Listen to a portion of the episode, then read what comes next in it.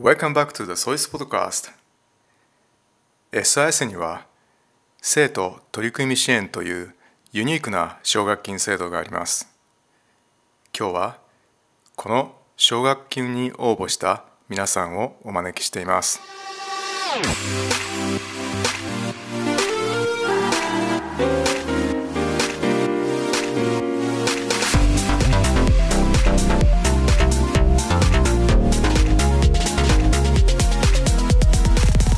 おはようございますおはようございます。えー11年の山口凛です。私はチアリーディングのユニフォームを新しくしたいと思っています。えー私がチアを始めたのは中学生に入ってからなんですけど、そのチアというスポーツを通じていろんな人にこう笑顔だったり勇気だったり元気を与えれたりするところにこう興味をすごい持って強く惹かれてずっとやってきたんですけど、セーバーそのチアのユニフォームがちょっと古いそしてもつれてたりほつれてたりするところがあったので今回新しくしたいなって思いました。他の応募は自分の取り組みについてのことなんですがリンさんは自分のことではなくてグループのことについて応募していますね。それはなぜですか？まあそのユニフォームを新しくしたいっていうのはずっと先輩たちも言ってきてていつか誰かが行動に移さないとそれを新しく変えられないと思ってて、まあ、せっかくならあの11年生になったしなんか新しく挑戦したいと思って今回はこのユニフォームを新しくするっていうことを試みました。秋学期頃にはチアも再開してできればそのスタンツとかチアの一番の見せどころと言っていいものをみんなの前で披露できたらいいなって思ってます。もうチアのシーズンが始まってダンスを踊り始めたらぜひ体育館に見に来てください。よろしくお願いします。ありがとうございました。ありがとうございました。私は11年の林凛です。私は食品ロスをななくすために自分でトラックを買って今キッチンカーを始めようとしています。7月の中旬頃に完成する予定です。運転免許証は持ってるんですか？と母が協力してくれます。どこに置いてあるんですか？父の倉庫に置いてあってで家にはちょっと大きすぎて入れないので置かせてもらってます。キッチンカーを持とうと思った理由は何ですか？まず私食べることが大好きでその飲食店将来したいなと思っててでコロナで部活とかが全部なくなってしまって生徒会に立候補もしてみたんですけどそれもちょっと落選してしまったので私にやれることってなってキッチンカーを始めようと思いました。今具体的な計画がありますか？その7月中旬にトラックを完成させて保健所の許可と車検を通してで7月の末ぐらいから営業開始っていう形になります。じゃあいよいよリンさんがシェフとなって仕事をするわけですねはいそうです。基本的に野菜を中心としたメニューでランチ営業を主としているので温野菜サラダとかカレーの中に野菜いっぱい入れたりっていうのを今メニュー試作中です。私カレーが好きなのでカレー結構作ります。スパイスを最初から調合したりしてはい。そのどれがいいかとかそういうのが好きです基本的に大阪市内を中心なんですけど私の家が東大阪市に近いので今交渉中なのが東大阪市の市役所前で営業させてもらうっていうのです。保健所の許可が細かく大阪分かれていてで大阪市内とで将来的にはこの吹田とか箕面の方も営業していきたいと思ってます。事前に許可を取らないといけなくてそれもその資料を作って営業しに行くスタイルでで今土日を使っていろんなところにお話聞かせにもらって行ってて。そうですね。でも大学にも行きたいと思ってるので、まあ、大学の空いてる時間とちょっとそんな感じですね。全体の仕切ってるのが私なので大工さんに頼みに行って手伝ってもらってって感じです。管理責任者っていうのにまだ私慣れない年齢なのでお母さんに講習受けに行ってもらって資格取ってもらいました。ぜひ SIS でもちょっと出展させてください。ね。はい。あ。りがとうございます。しきさんこんにちは。こんにちは。10年1組吉岡式です。私がバレエを習い始めたきっかけは3歳の頃に新体操を習ってたんですけどあんまり自分が納得いかなかったみたいで一旦やめてで5歳の時にお母さんが勧めてくれました。それで1回目レッスンを受けに行った時にすごい楽しかったって言って帰ってきたみたいで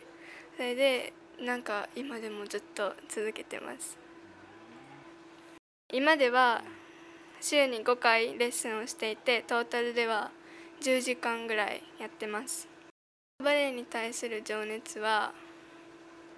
昨年のコンクールで1回すごい失敗して自分に自信が持てなくてつまずいたんですけどやっぱり技術の面を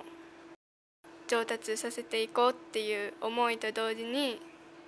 精神的な面で自分に自信をつけていかないといけないっていうこともたくさん学べてなんかそういうのやっぱり他のスポーツともちょっと違うのかなって思ってすごい魅力を感じます。この先はロシア語勉強してロシアに留学したいなって思ってて昨年のコンクールでもらったのでその留学許可を。でロシアでちゃんとしたバレエを学んでバレエの魅力とかも全て学んで帰ってきた時に将来は自分でバレエの先生になって子どもたちにバレエの魅力と楽しさと上達した時の達成感とかを伝えたいなって思ってます。ありがとうございます。頑張ってくださいね。10年1組の河野聡です。えっとまあプログラミングをやっていて今 Android のアプリを開発しています。で Android でその実際に作ったアプリっていうのはまあ簡単な to do リストみたいなものでその書いた内容を記録してそれをまたその次アプリ開いた時も保存されたままその記録された内容が見れるっていうそのアプリで今はそれをさらに進化させてネットのデータベース上にそのデータを保存してどの端末からでもその情報にアクセスできるようにしようとしています。ソフトは、えっとまあ、 Kotlin っていうプログラミング言語を使っています。本を読んだりとかあとインターネットでその調べたりとかしてそのどうやって書いていくのかみたいのをちょっとずつちょっとずつ調べながらやってる感じです。プログラミング歴は実質はそんな長くなくてあの去年の12月ぐらいから始めたばっかなんでまだ半年ぐらいしか経ってないですね。長い時間やってることもあれば全然やらないこともある感じです。この社会課題を解決しようとしてるわけなんだ？はいまあそれはその最終的な目標で、まあ、まだまだそんなことはもうまだ全然無理だと思ってるんですけど将来的には解決できるまあその少しでも解決できるんじゃないかなって考えてますね。ありがとうございました。便利なアプリが完成するといいですね。菜の葉さんこんにちは。こんにちは。12年生の菜の葉ですえっと私がその問題意識として持ってるのがさまざまなところで持ってるんですけどそのまず自分がカンボジアに行ったっていうことからボランティアの活動が一方的になってるってことに気づいてそれはダメだと。だからその総合的なボランティアの形を実現したいっていうのが最初の思いだったんですけどそれを考えていく上でこのボランティアの参加率が低いというあの現状なんかこの SAS にいるとみんなが言ってるから高いと思ってたんですけど低いって知って他国に比べてそれは何でだろうと思ったらやっぱりその問題意識としてはそのあるけど何て言うやろ日本を過剰評価というかじゃないけどなんかその行動力にそう結びつかないっていうことがあるって知ってまずそこを直さないと自分がどれだけ素晴らしいボランティアプログラムを作ってもダメなんじゃないかと思ってそこのまず活動しないといけないなと思って。でテーマを何にするかってした時にそのボランティアといえば大体難民国際ボランティアって聞いたら大体難民とか貧困とか教育になるんですけど私はやっぱりそういうのは未来そのロボットとかが普及したらそんなに問題ではなくなるのではないかと思ってその短期的なあれなのかなと思って今一番大事なのが私がなんか環境問題がやっぱり一番取り組むべき問題なのではないかと思ってその自分がカンボジアに行った時もそのいろんなその教育 ABC を教えたりゴミの分別を教えたりしたけどそれがあの彼女子供たちにとって必要なのかって考えたらあの都市部にゴミの分別があった覚えもないしなんかそれはちょっと違うと思ってで自分もそのカンボジアに行ってどんなことを思ったかなって考えたらやっぱりあの水が汚かったりゴミの山があったりそういう環境の方にこう目がいってしまってその多分輸入品が多いからそのプラスチックの安い輸入品がね多くてそれを分別とかそういうあのシステムがないとダメだと思ってやっぱり環境問題についてのボランティアが必要だと思ったんですけど今一応環境教育ボランティアっていうのはあるんですけどやっぱりまだ全然普及してないしなんかあんまり重要視されてなくてでそれも結構一方的でゴミの分別を教えようみたいな感じだけど実際日本もなんか分別してるとかレジ袋有料になったって言ってみんなそれで安心したりそういうふうにこの現実から目をそらすじゃないけどそれで大丈夫と思ってるけど実はそういうことでもなくて日本のリサイクル率実は全部燃やしてたりレジ袋もそんなすごいことではないとかなんかそういう事実をちゃんとみんなに知ってもらってそのボランティア行くっていうのは私の経験からすごくその現状をあの見るいいきっかけなんですけどそれをもとに自分の国に対して日本のなんか行動力とかに移してほしいなと思ったのでその行動力っていうとやっぱり思考力とか主体性っていうのがポイントになってそれを調べてたらそのアクティブラーニングっていうのが出てきたのでそれについてまず調査しないとと思ってその SAS アクティブラーニングしてるけど大阪だし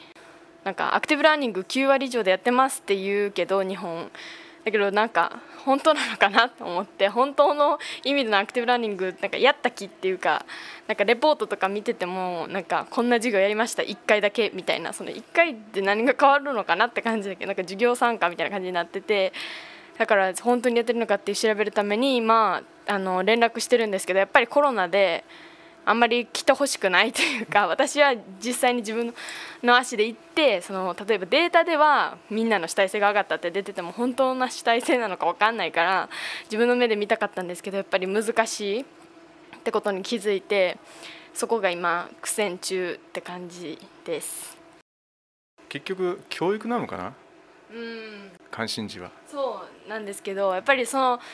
長期的に何がしたいのって言われた時に特にアクティブラーニングを普及させたいとかそういうことは私は望んでなくてそれはなんか先生が評価できないとかっていうその大きな世界の問題になるし私別に文部科学省とか入りたいわけでもないからだからどうしようって考えた時に今考えてるのがその地域コミュニティを使ってその地域コミュニティって言ったら大体なんか自治体とかその高齢者の方とかのあれがあるけどそれを若者だけに絞って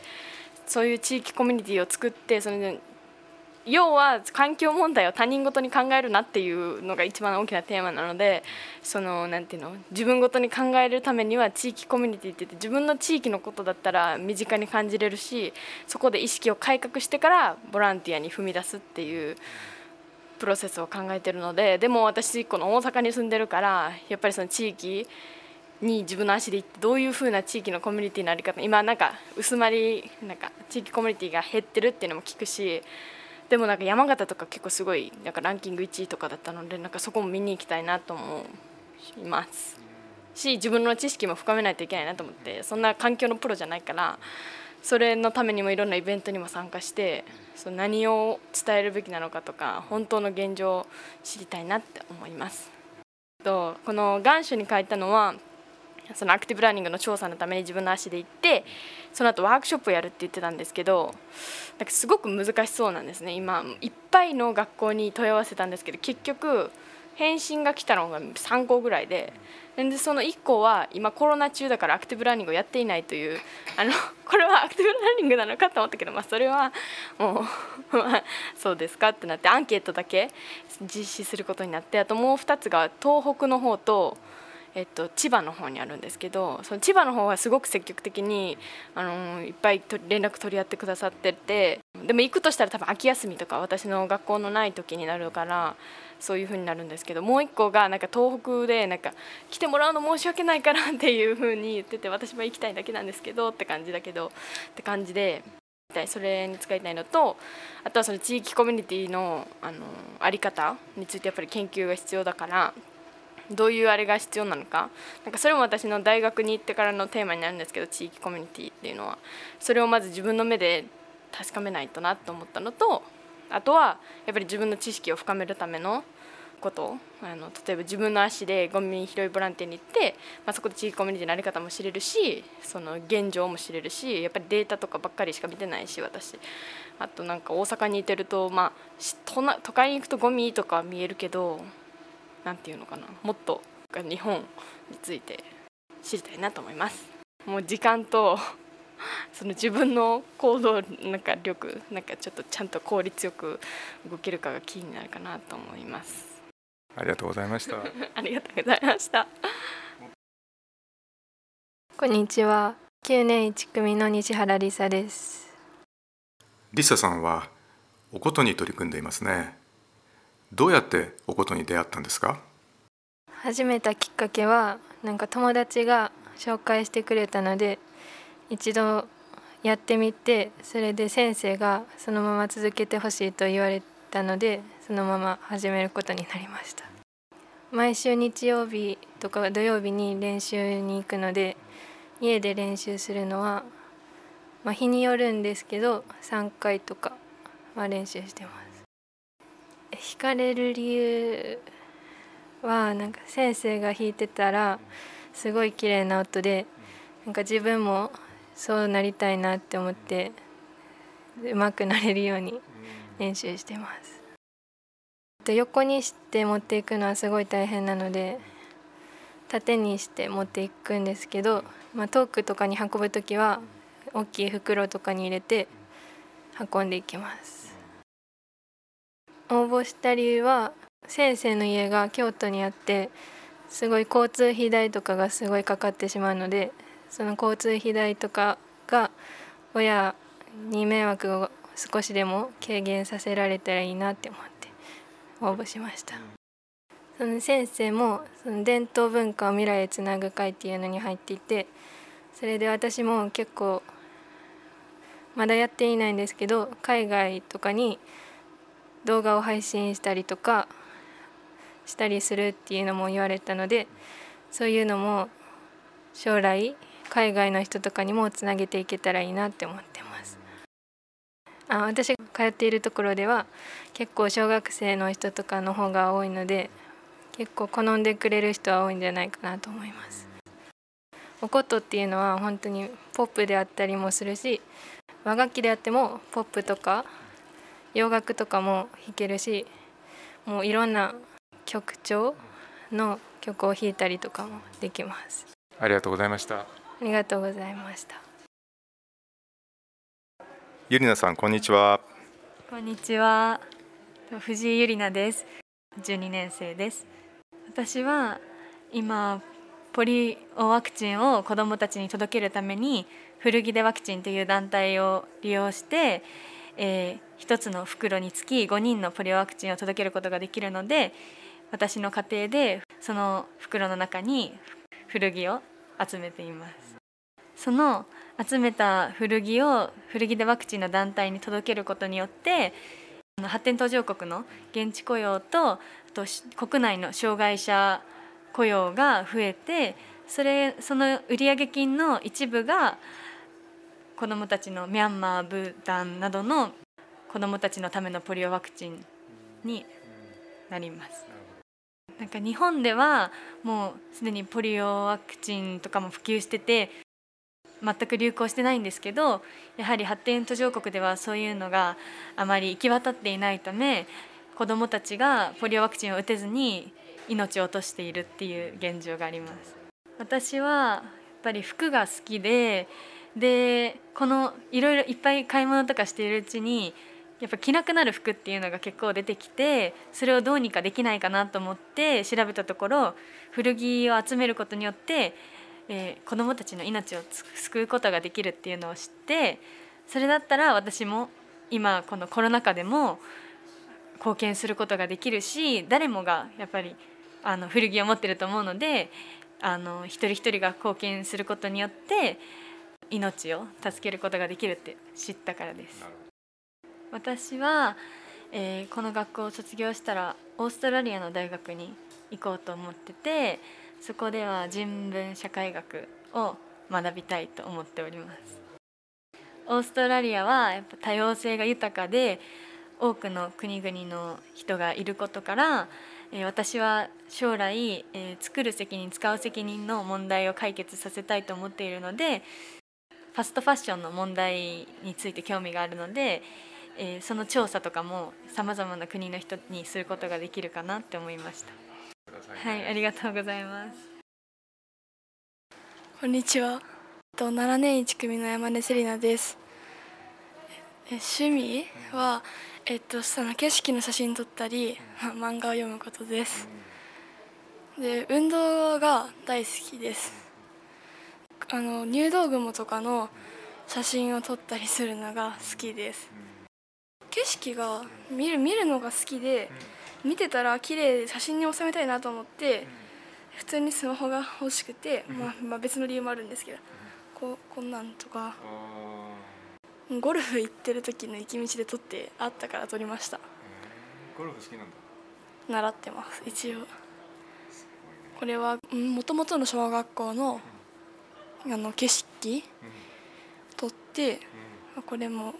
小学校。こういうなんか自然現象を写真に収めるのが好き。あの 5D シフトの街のいいこと悪いこととかも当然撮りたいけどなんか虫が本当に苦手なんですけど蝶とかならいけるからそういう苦手なことにもちょっとやってみたいなって思ってる。自分の写真がその世の中の人にどういうふうな影響だったり評価をもらえるのかみたいなのが気になる気になります。夏休みに撮った写真を見せてもらうのを楽しみにしていますね。ありがとうございました。こんにちは。8年3組の磯川舞と言います。私は今年生徒取り組みの奨学金に応募しました。で私の活動は、えー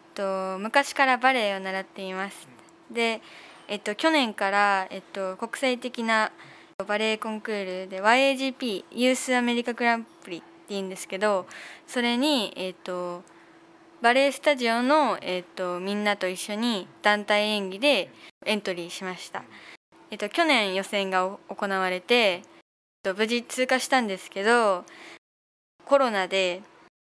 ニューヨークファイナル、えー、とニューヨークで本戦があるんですけどあの入国ができなくなってしまってその本戦が延期になってしまったんですね。でそれが今年の7月のイタリアのジェノバで開催になったんですけどもどんどんコロナが急速していってイタリアも入国ができない状態になったので今結果的にバーチャル審査になっています。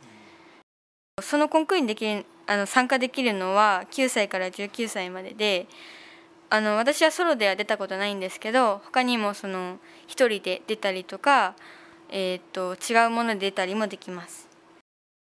私がなぜそれに取り込もうかと思ったかというとそれに出ることで、まあ、も本当だったら海外にも行けるしいろんな経験ができていろんなことを学べると思ったからです。でまあもう一つはそのバレエが好きだからそういうのにもチャレンジしてみようと思ったからです。でその本戦はそのインターナショナルバレエバーバーチャルファイナルで、えっと、7月と6日と8日にそのウェブサイトからストリーミング配信されるんですけどなんか誰でも見ることができるのでぜひよかったら見てください。で私はだいたいバレエは10年間10年以上習ってるんですけどもバレエをあんまり嫌いになったことはなくあの発表会とか舞台に出る時はあの綺麗な衣装を着てやるのがすごいあのやりがいがあるなって思っています。これで以上です。ありがとうございました。舞さんのパフォーマンスをオンラインで見ることを楽しみにしていますね。頑張ってください。こんにちは。7年1組の木下芽衣です。今取り組んでいる活動はバングラデシュに学校を作りたいと思ってクラウドファンディングをしてお金を集めています。どうしてこういう活動に加わることになったんですか？4歳の時に NHK のドキュメンタリー番組を見てそこに映っている女の子が一日レンガ運びをして一日たったのあパン1個しか買えないということにショックを受けそこから何かできないかと思い活動を始めました、えー、ある学校から寄付をしてくれないかと言われたのでバイク2台とパソコン1台と人数が多くなったのでその学校の。その寮にあるベッドを3台寄付しました。それは母がデザインしたリボンとかを中国に生産してもらってその生産してもらったのを日本で売って4歳からお金を集めて寄付しました。月に何回というよりあるあ境祭りとか大きな祭りがある時にお店を出して売っています。実際にバングラデシュに行った時は何を感じましたか？NHK で見た時よりもっと衝撃を受けてもっとなんか勉強できない子が多かったりしてあとは勉強しずに大人になった人たちが自分の子供に薬と農薬を間違えて飲ましてしまって死んでしまったとかいうのを聞いてとてもショックを受けてもっとそういうそういう事件をなくすためにそういう子たちに教育を与えたいなって思うようになりました。これからは今取り組んでいる活動はバングラデシュに学校を作ることなのでそれが達成できるように頑張りたいと思います。ありがとうございました。これからも大切な活動頑張ってくださいね。See you next time.